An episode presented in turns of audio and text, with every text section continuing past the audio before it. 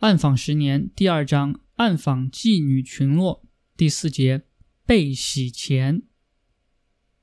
也是从那一年开始，这个城市出现了大量假钞，假钞种类繁多，不但有一百元、五十元的大钞，还有五元钱的纸钞和一元钱的硬币。那些收到面值较大的假币的人，就来到郊区的小商店晃悠，看到小商店的店主是老头、老太太。或是没有见过世面的农村妇女，就会拿出一百元的假钞来买一盒香烟或者一瓶啤酒。等到店主给他换来一大堆真钱，他就会骑着摩托车赶快逃离。而收到较少面值假币的人，则会拿着假币乘坐公交车。那时候，这座城市的公交车还可以自己坐在旁边收零钱。这些人往往把一张二十元或者十元钱的假币塞进公交车的收款机里，然后坐在第一排的位置上，堂而皇之的收零钱。收够零钱后，就慢悠悠的下车。据说，因为假钞太多，逼得公交公司列出上车一元不找零钱的条文。然而，一元也有假币。我曾经收到过一枚一元硬币，装在裤子口袋里。一场大雨过后，衣服淋湿，假币也原形毕露，它竟然生锈了。大量假币从地下渠道流入了这座城市，不法分子们这些犯罪活动也猖獗起来。我采访到了大量假钞换真钱的事情，这些骗术设计的精巧绝伦，天衣无缝，让人震惊。比如，有的人拿着一百元的假钞，骑着摩托车来到乡下，这一般是早晨十点左右。这个时间里，家中上班的上班，下地干活的干活，只剩下了老人和小孩。坏蛋们把摩托车停在了院子门口，不熄火，然后指着窗台上或者墙壁下的一个空瓶子说：“老人家，我要加油，没有东西装油，把你窗台上的那个啤酒瓶子卖给我，我给你五块钱。”老人就说：“一个空瓶子，你拿走吧，不要钱。”这个坏蛋就坚决的要给钱。看到老人坚决不要钱，他就骑摩托车去了下一家，在下一家故伎重演。贪图点小便宜的老人就会用真的九十五元和一个啤酒瓶换来对方的一百元假钞。还有一种伎俩，有的坏蛋装着一百元的假钞，在马路上遇到老奶奶，就热情的说。阿姨啊，终于见到你了！我是你孩子的同学啊，借了他二十元钱，想给他还钱，可是我找不到他。现在我还给你吧。说着就把一百元假钞掏了出来。如果遇到想占便宜的小老太太，就会中招，拿八十元的真钞来换一百元的假钞。坏蛋们的伎俩还有很多。不幸的是，小兰就与这样的一个假钞团伙遭遇了。后来。听说小兰脱离了那个瘸子，因为她搬到一幢居民楼里，远离了瘸子的管辖地盘。小兰找到了新的靠山，这是当地的一个做黑生意的胖子。胖子做的是假钞生意。胖子以每一百元付十元的价钱，从南方一家地下工厂买了几十万的假钞，然后分批通过物流渠道运到这座城市。再把这些假钞消化出去。假钞的销赃地点主要在三个地方：火车站、郊区商店、妓女的住所。每个城市的火车站都是藏污纳垢、鱼龙混杂，也是各种犯罪分子最集中的地方。在火车站的商店买到假货，这不算什么事；而你的钱包被调包，那才是大事。你拿着十元钱想买一瓶饮料，饮料标价六元，他们拿过你的钱，看看后又退还给你，说你的钱缺一个角不能用。你诧异的接过去一看，果然是这样，换一张十元再退给他们，退到你手中还是缺一个角，这就奇了怪了，怎么都是这样？钱包里的十元没有了，你拿出一张一百元给他们，这次不缺角了。但是他们说你是假钞，怎么可能呢？上火车前刚刚从银行领取的，换一张一百元给他们，他们还说这是假钱。你越发疑惑，再换一张依然是假钞。你有多少张一百元钱，他们就说你多少张都是假钞，真是太奇怪了。好了，不在这买了，你转身离开，拿着都是他们接触过的钱去超市买饮料，验钞机检验说全是假钞，怎么回事？原来你的真钱全部被他们调包了。如果你碰巧没有在这家商店买东西，而选择的是另外一家，也是买饮料。标价也是六元钱，你拿出一百元买饮料，老板没有将你的钱看后说是假钞，而是接过来给你找钱。他让你看着，你看得很清楚。他用手指夹着要找给你的零钱，一张一张的数：十、二十、三十、九十。没错，一共九张十元钱的，九一、九二、九三、九四。没错，一共四张一元钱的。他把钱交给你。你一般不会再数的，装进口袋，转身离去。如果你心血来潮想数数，你就会发现九张十元钱怎么就少了三张？你问他，他说不会的呀，让我再数一遍。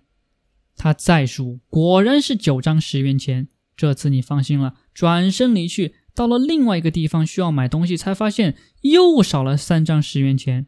奇怪了，怎么会这样？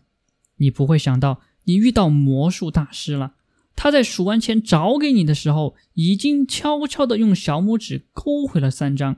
他做的非常隐蔽快速，你只有站在他的身后才能够看清楚。而且他找给你的六张十元中，也难免会有假币。城市的火车站是人流汹涌的地方，寸土寸金，而只靠在这里开小商店、开烟酒店。又能有多少收入？又如何能够支付昂贵的房租？所以火车站做钞票调包生意的人很多。郊区也是假钞贩子们换钱的地方，因为这里的人们防范意识相对薄弱。妓院也是假钞贩子活跃的地点。那么，假钞贩子是如何在这里换钱的呢？小兰说，有一天他正站在街边。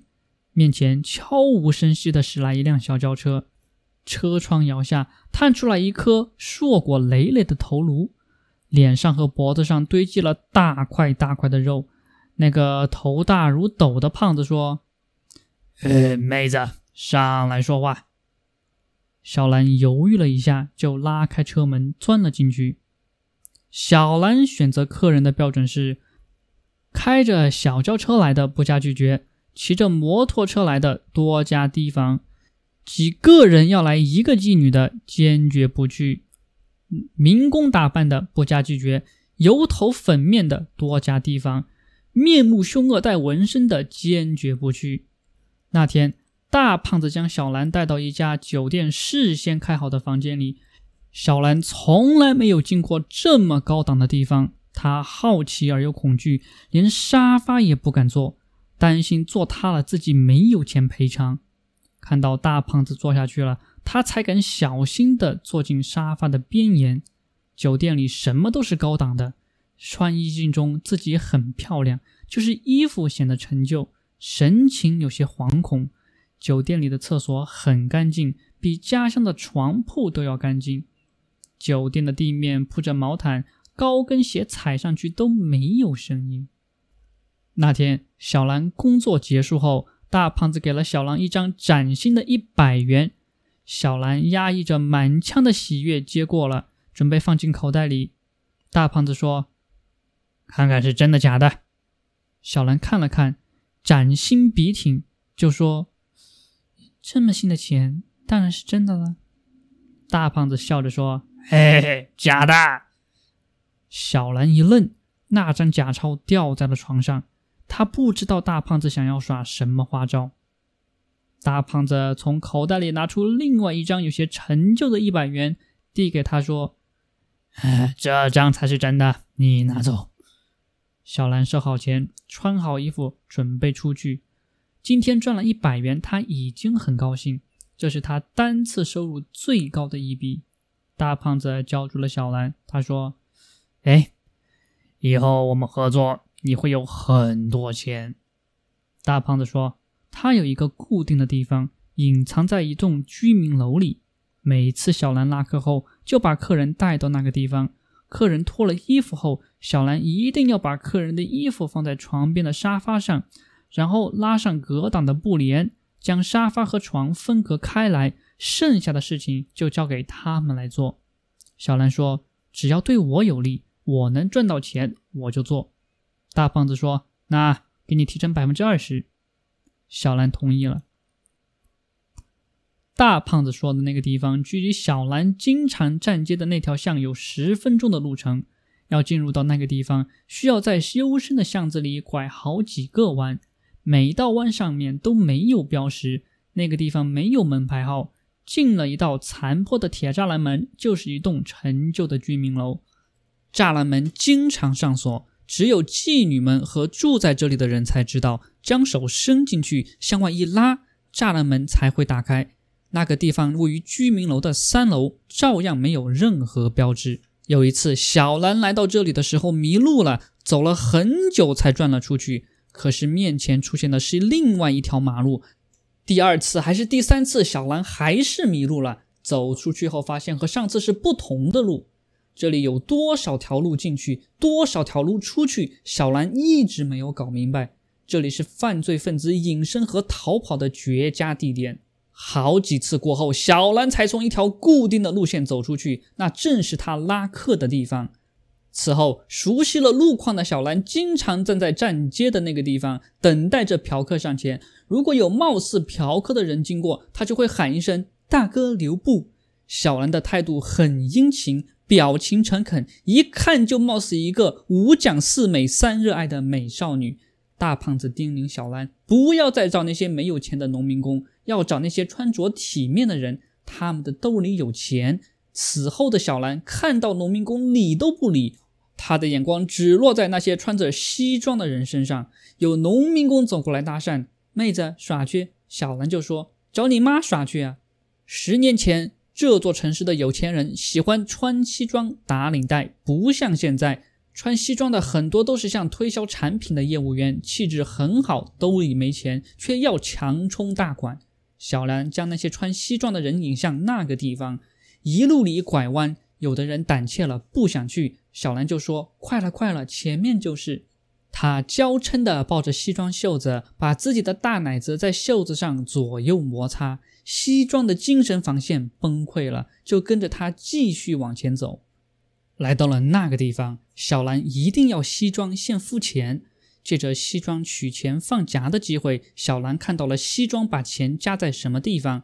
房间的另外一双眼睛也看到了。小兰殷勤地帮西装脱衣服，西装惬意地享受着。小兰把西装放在沙发上，拉上窗帘，把人放在床上。为了安全，小兰让西装背对着沙发，她不断地说话，扰乱西装的思维。或者不断大声的呻吟着，掩盖此刻床下的一切活动。几分钟或者十几分钟后，小兰结束了工作，穿好了衣服，带着西装一起出去。在某一个岔路口，小兰借口和西装分开，西装乐滋滋的一个人向前走，走出了这个小巷。饿了，他找到一家饭店吃饭，付款，拿出一张一百元假钞，换一张。还是假钞。每次小兰钓好嫖客后，就会给一个男人打电话。他在电话说：“我有事情，不来你那边了。”接到电话的这个男人知道这是一句暗号，他会提前来到那个地方。他有那个地方的房间钥匙。他是大胖子手下的小弟。大胖子有好几个这样的小弟，他们依附着不同的小姐来以假换真。这个男人来到那个地方后。会提前躲在床下或者沙发的背后，他偷偷而清楚地看到嫖客取钱夹又放回钱夹。他记住了钱夹放在什么地方，是上衣口袋还是裤子口袋。他清楚地看到小兰剥下了嫖客的衣服，就像剥开一个粽子。他们上床了，发出雨水的声音。他出动了，他将嫖客的口袋里的钱包取出来。取出里面一百元和五十元，有多少取多少，然后再按照张数把钞票放进去，把衣服放成原来的样子。嫖客做梦也想不到这个房间里还有别人，做梦也想不到，就在他愉悦的时候，床下有一个人比他更愉悦。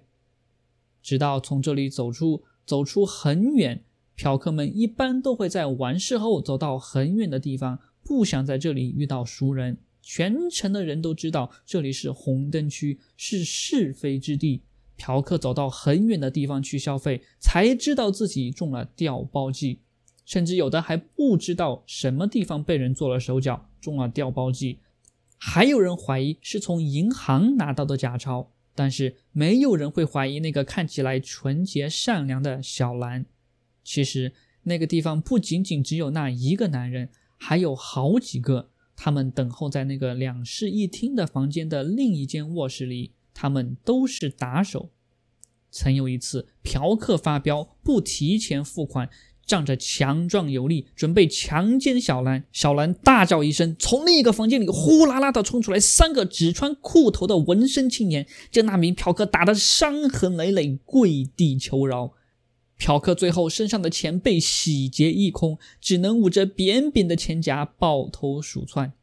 小兰向我说起这些的时候，显得得意忘形，看着她笑得前仰后合。我明白，这个曾经被瘸子强奸的女孩子，现在已经完全沦为一名罪犯了。该不该报案？